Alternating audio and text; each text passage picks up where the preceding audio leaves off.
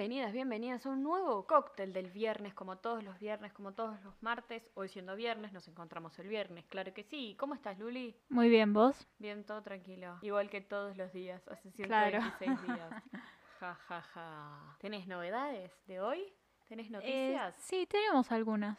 Yo estoy como con polémicas, Así. como para debatir un rato. Bueno. Más que noticias, porque las noticias las quemamos el martes. Sí. Tuvimos un gran, un gran cóctel. Bueno, te empiezo contando que las provincias de Neuquén, Río Negro y Chubut enfrentan un invierno con temperaturas bajo cero. En Río Negro, el gobierno declaró el estado de emergencia y desastre agropecuario. Qué ganas de estar en el sur. Igual era obvio que en el sur va a haber temperaturas bajo cero. Sí. La cuestión está en que en la provincia de Buenos Aires está nevando también. No acá, en el epicentro de la zona norte. No, no, pero yo no veo nieve. No, yo tampoco. Pero en Villa Ventana y en Tornquist, o como, Tornquist. o como se diga, sí. está nevando. Mira, ¿y cuántos grados hay ahí más o menos? No lo sé, Rick, Ah, pero bueno. no es falso, es verdadero. Bueno, Así que en la provincia de Buenos Aires también hay nieve. y sí, hoy, hoy está bastante fresco. En otro orden de noticias y de avisos parroquiales, te contamos que arranca la cuenta regresiva. ¿Por qué? Pues porque en 20 miércoles es Navidad. Nada, se las tiro. Ah, Un qué besito. bueno. Chau, chau. Después de este año tan vivido, hay tanto para festejar.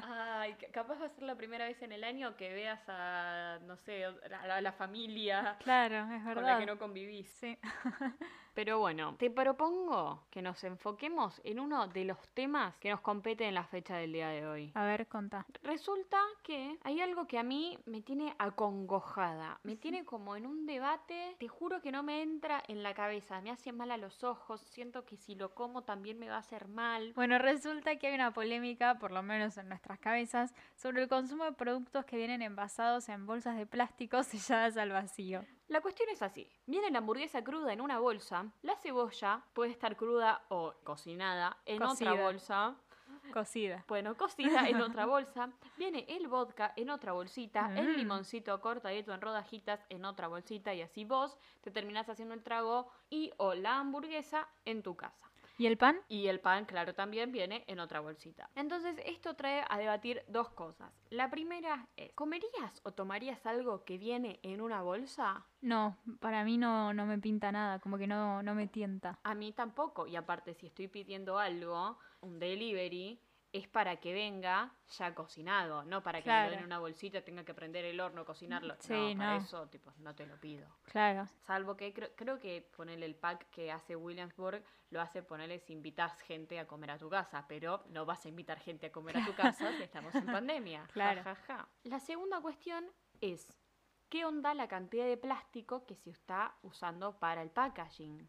¿No es cierto? Es verdad. Porque porque todo- cada uno tiene su plástico. Claro. La cuestión es que entonces estuvimos haciendo un arduo trabajo de investigación sobre los plásticos y su consumo y aumento en el país durante la pandemia. La realidad es que no hay cifras exactas ni informes al respecto de plástico en la pandemia. Pero sabemos que el principal aumento de uso de plásticos es por el mayor uso de insumos sanitarios que están completamente justificados y obvio está bárbaro porque siempre la salud va a ser lo primero. Resulta que los fabricantes de plástico consideran que las bolsas de un solo uso pueden favorecer la prevención de contagios durante y después de la emergencia sanitaria. Estuvimos leyendo y hay muchas notas en las cuales dicen que en los residuos en general hubo una disminución porque las empresas están trabajando menos y hay comercios cerrados. Pero en los plásticos en particular, que es el tema sobre el cual estamos hablando, por la pandemia se empezó a ver un incremento considerable porque hay más uso de este material descartable, como sería en este caso, en el ejemplo que ponemos, el tema de las comidas, el tema del delivery, del packaging. Según Julián Monques, licenciado en Ciencias Ambientales, tanto los barbijos como los materiales de limpieza,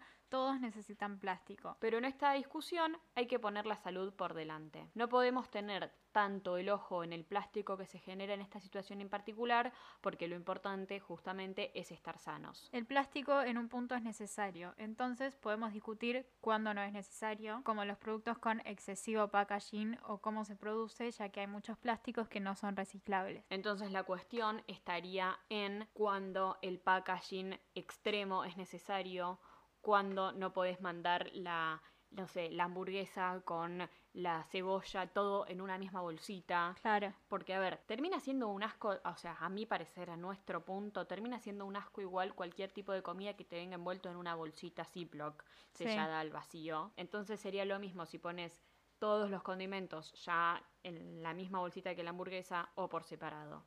No Hmm. los cambia. Claro. Y la cantidad de plástico que se usaría sería mucho menos. Sí. El último estudio de la Cámara Argentina de la Industria Plástica fue publicado en el 2018, o sea, hace dos años, y afirmaron que el consumo por persona de plástico en nuestro país es de 41,9 kilos al año. O sea, vos producís casi 42 kilos de basura al año. Es más de lo que pesás vos casi. Es un montón. Sí. O Y, sea, y en el 2018, en estos dos años, seguro aumentó. claro, aumentó. Wow, igual ponele, si yo consumo eso, pero hago las botellitas de amor, ahí está. Ahí Sí, puede andar un poco Sí. mejor. La cuestión está en que lo que dicen los informes ahora es que hay muchos plásticos que se producen que no son Claro, reciclables. sí, eso es lo que dijimos. Sí, Entonces, estas bolsitas no se pueden reciclar, ¿o sí? No, mentira, sí. sí la pueden. verdad, la verdad es que no los Bueno, tengo que chequear el plástico que se puede meter en las botellitas de amor. Y si no pueden entrar al Instagram de arroba una botella de amor y ven qué tipo de plásticos pueden poner. Pero por lo general son los plásticos de los chocolates, de las papas fritas, de Envoltorios, em- claro. envoltorios en general. Nosotros poníamos bolsas. Bolsas no de, sé si está de las de nylon también. Sí, creo que sí, sí. Yo en el Eh, colegio ponía. Bueno, y con las cifras del Banco Mundial del 2019 en Argentina, se generaron 2.705.318 toneladas de residuos plásticos. De esta cantidad, 272.967 no se colectan. Y dentro de los que sí son recolectados es el 71% que se distribuye en los rellenos sanitarios, mientras que el 23% termina en vertederos de basura sin regular, que generan un, un riesgo. Solo el 5% del total de los residuos plásticos generados se reciclan, posicionando al país dentro de los 25 países que más desechos plásticos produce. Aproximadamente 11 millones de toneladas métricas de plástico llegan a los océanos. Si no se toman medidas, la cantidad de basura plástica crecerá a 29 millones de toneladas métricas por año para el 2040, o sea, dentro de 20 años. ¿Estaremos en otra pandemia dentro de 20 años? Ay, ojalá que no. Que no. Bueno, y lo que significa es que la cantidad acumulada de plástico en el océano podría alcanzar los 600 millones de toneladas en 20 años. Es un montón. Sí, es una banda. Pero ¿por qué cosa reemplazas el plástico? Ponele, mandás las hamburguesas en... En cartón, en- o sea, en las cajitas de cartón es como la que te viene el combo del Mac, Y eso ya no igual de por sí no se puede reciclar porque tiene toda grasa. es verdad. O sea, Pero te viene, te viene pero, pero lo mandás en las bolsitas, sí, en las bolsitas de cartón que son, también, o son sea, ser- compostables, ¿qué sería eso? que van al compost. Hay que encontrar otro tipo de packaging. El packaging tiene que ser más responsable, como disminuir el packaging en ciertas cosas que no, no, no requieren 7.000 bolsas. El otro día hablaba con un amigo y me decía, nosotros en casa compramos hamburguesas ya hechas, las vegetarianas y las de carne. Compras la caja, adentro de la caja viene una bolsa, adentro de la bolsa viene cada bolsita, tipo separando cada hamburguesa, Es y adentro verdad. de la hamburguesa tienen un film. Entonces es como, bueno, ¿qué tan necesaria es la bolsa grande que viene adentro de la caja? Sí, o el film O esa el que film. separa. Claro, como que se descongelan y ya se separan solas. Y ponele las, las hamburguesas de, del Mac, en vez de venir en las cajas de cartón, sí. en un envoltorio de plástico que después se puede meter en la bo- botella de amor, No, ¿no? porque no, porque el plástico de por sí consume mucho, tarda mucho más en degradarse que el cartón. Mm. El plástico contamina mucho más. Y lo que tiene el plástico es que después termina, o sea, todo termina en el océano, pero tarda muchísimo más y te hace peor. Bueno, entonces Pero no bueno, se me nada. ocurre otra idea. Que los diseñadores industriales, que los eh, diseñadores en general pongan a laburar, los- la gente de marketing ponga, se ponga a laburar y a conseguir otro tipo de envoltorios. Bueno, lo que está bueno también es que como que ahora se está visibilizando mucho más. O sea, desde el año pasado en mi colegio eh, empezamos a hacer botellas de amor en cada curso. Entonces, no sé, el, alfa, el, el alfajor que te comías después, en vez de tirarlo al tacho, el papel, lo, te lo guardabas y en el aula metías en la botellita. Claro, está buenísimo. O también eso. en mi curso eh, metíamos en una caja todas las hojas que no usamos más, tipo, no sé, controles ya hechos, bueno, a la caja de, de papel. Y después una amiga los llevaba todos a... Está buenísimo. Si Sí. sos de zona norte y nos estás escuchando en- y haces botellas de amor en tu casa, en el hipódromo de San Isidro está el container donde se dejan las botellas de amor. Teníamos algunas para llevar. Sí, hay un montón de cosas que se pueden cambiar, hay un montón de páginas de Instagram en las cuales eh, se pueden seguir informando. Eh, no sé, a mí me gusta mucho ver la página del SEAMSE, bueno, justo el SEAMSE es eh, donde está toda la basura y son los encargados de como te muestran cómo ellos mismos dividen la basura en reciclables y no reciclables, cómo hacen compostaje ahí mismo, eh, está bueno eso. Nuestros amigos de Simbiontes venden todas cosas reciclables, la- los sorbetes, envoltorios que son reciclables, de tela, se usa mucho la tela para envolver ciertas cosas, para reemplazar el papel film, El cepillo de dientes el también. cepillo de dientes de Meraki. Em, nada, hay, hay un montón de cosas que se pueden cambiar. La cuestión está en informarse un poco más. Pero bueno, le metimos, ¿eh? Sí, mal. ¿Vos estás preparada para lo que viene? Creo que sí. Bueno, seguimos con el próximo tema a debatir en el día de hoy. Seguimos hablando del plástico, pero en los cuerpos. Resulta que en estas últimas semanas estuvo muy en auge este tema, en el cual se pretende que los cuerpos sean de plástico, sean armados, diseñados, que todos los cuerpos sean iguales. Bueno, y repasemos un poco las últimas polémicas al respecto. Contanos. La semana pasada, Ori Sabatini subió un video donde contaba y mostraba cómo se sentía respecto a su cuerpo. De un discurso, una imagen sobre ella, sobre la, la cual estamos muy poco acostumbrados a ver. Una imagen verdadera sobre ella que es todo lo que falta. Una imagen verdadera que no tenga Photoshop y que no esté prediseñada. Exactamente, como que falta toda la verdad en, en los cuerpos, en las famosas, que no estén producidas, maquilladas ni con un filtro de Instagram. claro. Los presets. Claro. Esta semana surgió la polémica por la tapa de caras, siendo protagonista de esta la reina Máxima y su hija, la futura reina, en donde su hija, adolescente, fue, criti- 16 años. fue criticada por su cuerpo. La tapa de la revista titula Luce con orgullo su look plus size. Víctima del bullying, enfrenta las críticas con fortaleza. Una princesa que vive su adolescencia sin tabúes y defiende su figura de mujer real. Ok, la tapa de una revista argentina y ellos son de Holanda. ¿Saben cómo nos van a romper el orto? Esta tapa es una vergüenza que impone parámetros de belleza y encima se la agarra con una adolescente. Sí, que encima dicen que, que fue que le hicieron bullying, como que o sea, la sufrió, ¿no es que? Sí, como que no están contando qué hace ella en su vida, no, la están dando fama que no la necesita, pues es la reina. Claro, o sea, diciéndole eso también la estás haciendo mal. Sí, hay gente, vi un tweet que era muy bueno, que me mostraba la cara del tipo de la revista Caras, que es un nefasto, Es tipo el dueño. eh, claro, el direct, sí, y la foto de ella, que es una diosa rubia, espléndida, y decía, hay gente que nace para ser directora Reina. de Caras y hay otra que nace para ser reina. Claro. Excelente. Pero la cuestión está en que todos critican todo, no hay un límite. Todos somos impunes en lo que decimos, todos podemos herir a la otra persona. Y la cuestión está en qué punto nos vamos a calmar, cuándo nos calmaremos.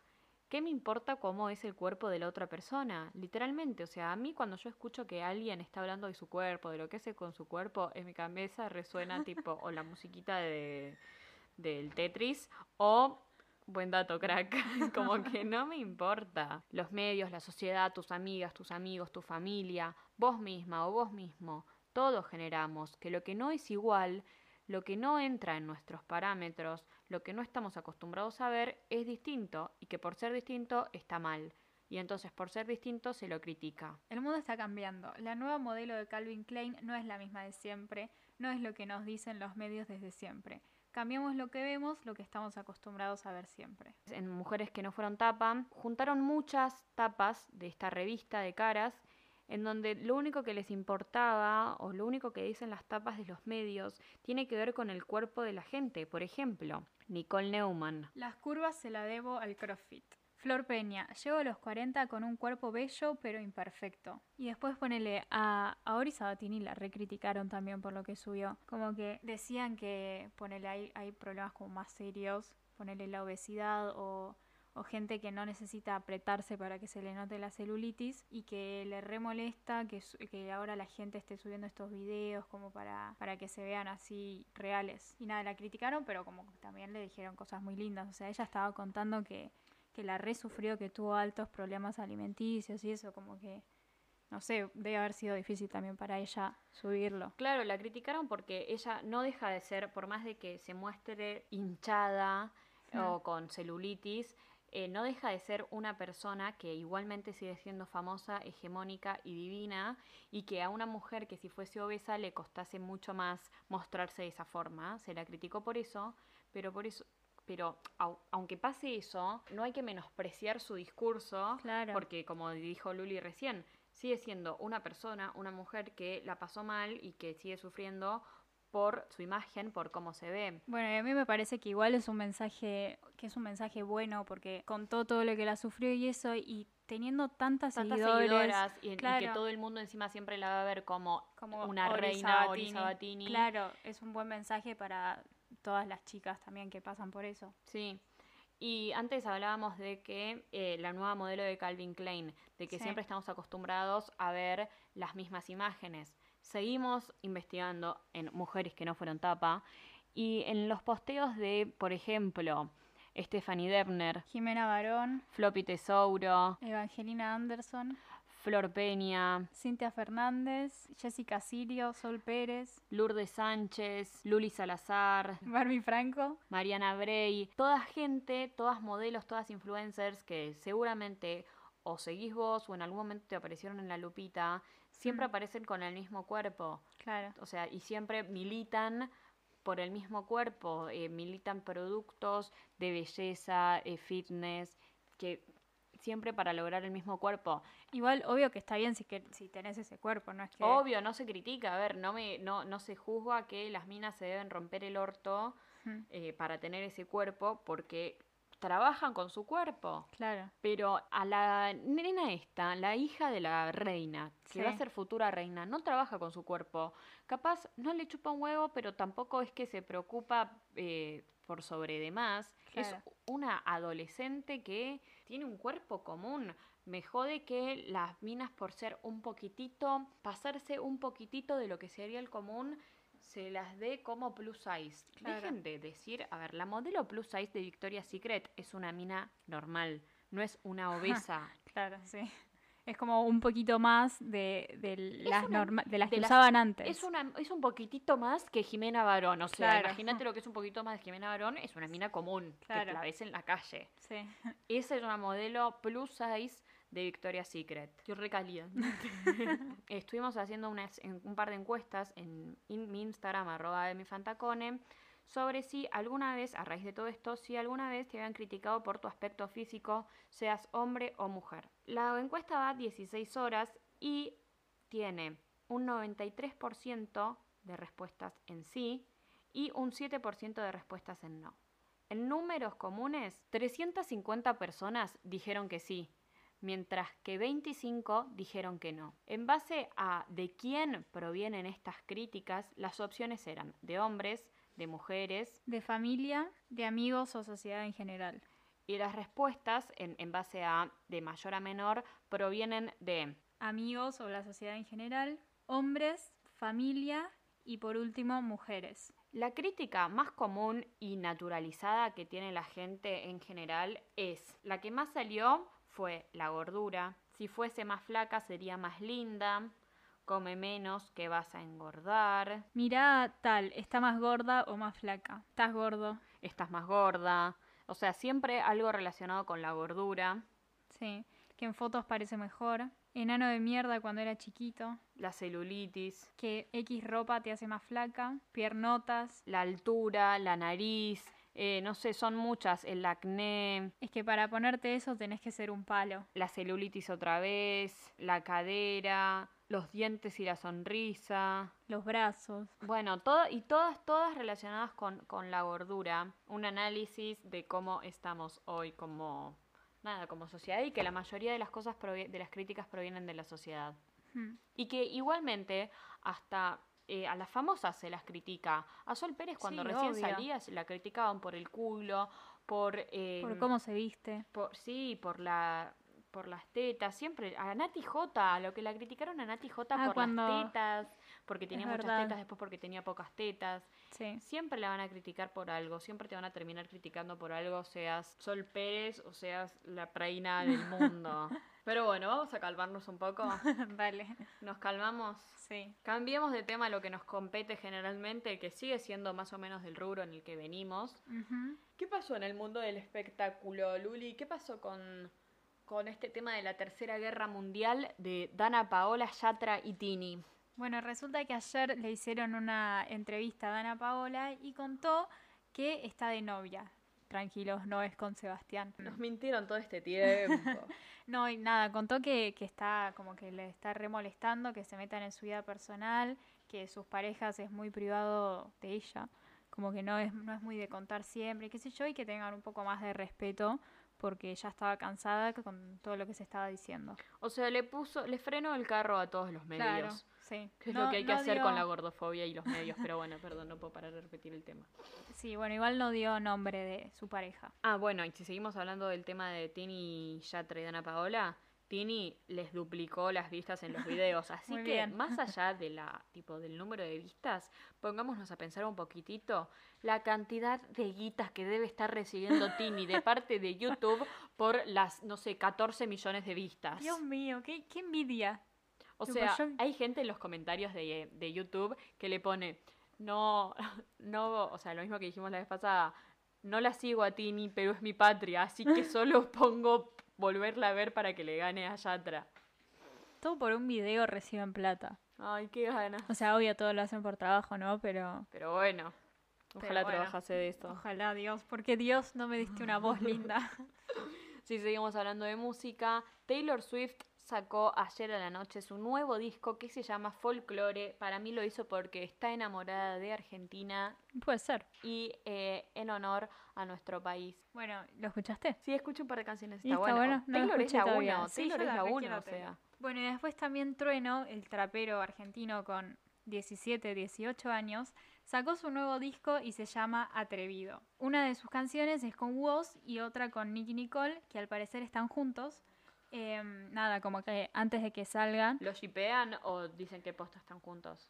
No, o sea, los shipean, pero antes se, como que saltaron a bardearlos diciéndoles que nada, decían que estaban juntos como para hacer promoción a la canción nada más. Ok. Pero en el video, bueno, esta canción entre ellos se llama Mami Chula y en el videoclip parece que se quieren bastante porque nada, están re juntos y qué sé yo. Pero nada, Ah, ¿hicieron clip también? sí, Ah, qué bueno, lo voy a ver después. nada, está buena la canción y el video. Y después, bueno, nada, hoy es viernes, em, capaz te parece un día parecido a los otros 126 que venís viviendo, pues cuarentena. Pero la diferencia es que si te gustan las películas pochocleras y que no te hagan pensar en nada, que yo las amo, hoy se estrena El Stand de los Besos 2. Se estrenó. Ya se estrenó, bueno, estrenó, es lo sí. Eh, ya está disponible para que la veas en Netflix. Y hay una cuestión eh, de un romance entre el papichulo. Resulta que el protagonista del stand de los besos, el, el bombonazo, por decirlo así, antes en la primera película estaba de novio con la protagonista, que ahora no recuerdo el nombre, pero estaban juntos. Nada, resulta que hace bastante tiempo ya que cortaron y tuvieron que grabar el stand de los besos 2, no la vi todavía, pero supongo que están juntos. Y, mm, Y y bueno, nada, claro, o sea, tuvieron que grabarla siendo ex y aparte él se dice que está con Zendaya. Ok. Buena pareja esa, creo que me gusta más que la original de Sí, la de ser. Stand de los Besos. O sea, como que estaba bueno porque estaban juntos, porque también en la película estaban juntos. Hay un re buen meme de Zendaya que es tipo, bueno, tipo hay un nene que dice, mami, quiero ser Zendaya. Y la mamá le dice, ¿cómo querés ser? ¿Como Zendaya a los siete años que era tipo toda una nena buena? ¿O como Zendaya con las drogas?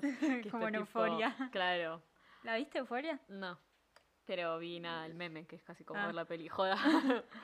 bueno, eh, te contamos que el domingo es el día de los abuelos, así que no los vas a poder ver, salvo que estés pasando la cuarentena con ellos. Pero nada, podés mandarles un rapi, podés mandarles un regalito, podés saludarlos desde lejos, podés llamarlos. y decirles lo mucho que los querés. Así que un beso enorme para todos los abuelos, en especial nosotras para Irma y Grace. Las queremos, las amamos con todo nuestro corazón. Y nada, em, a los medios, a, la, a lo hegemónico, díganles que les chupe bien el culo. Mil besitos.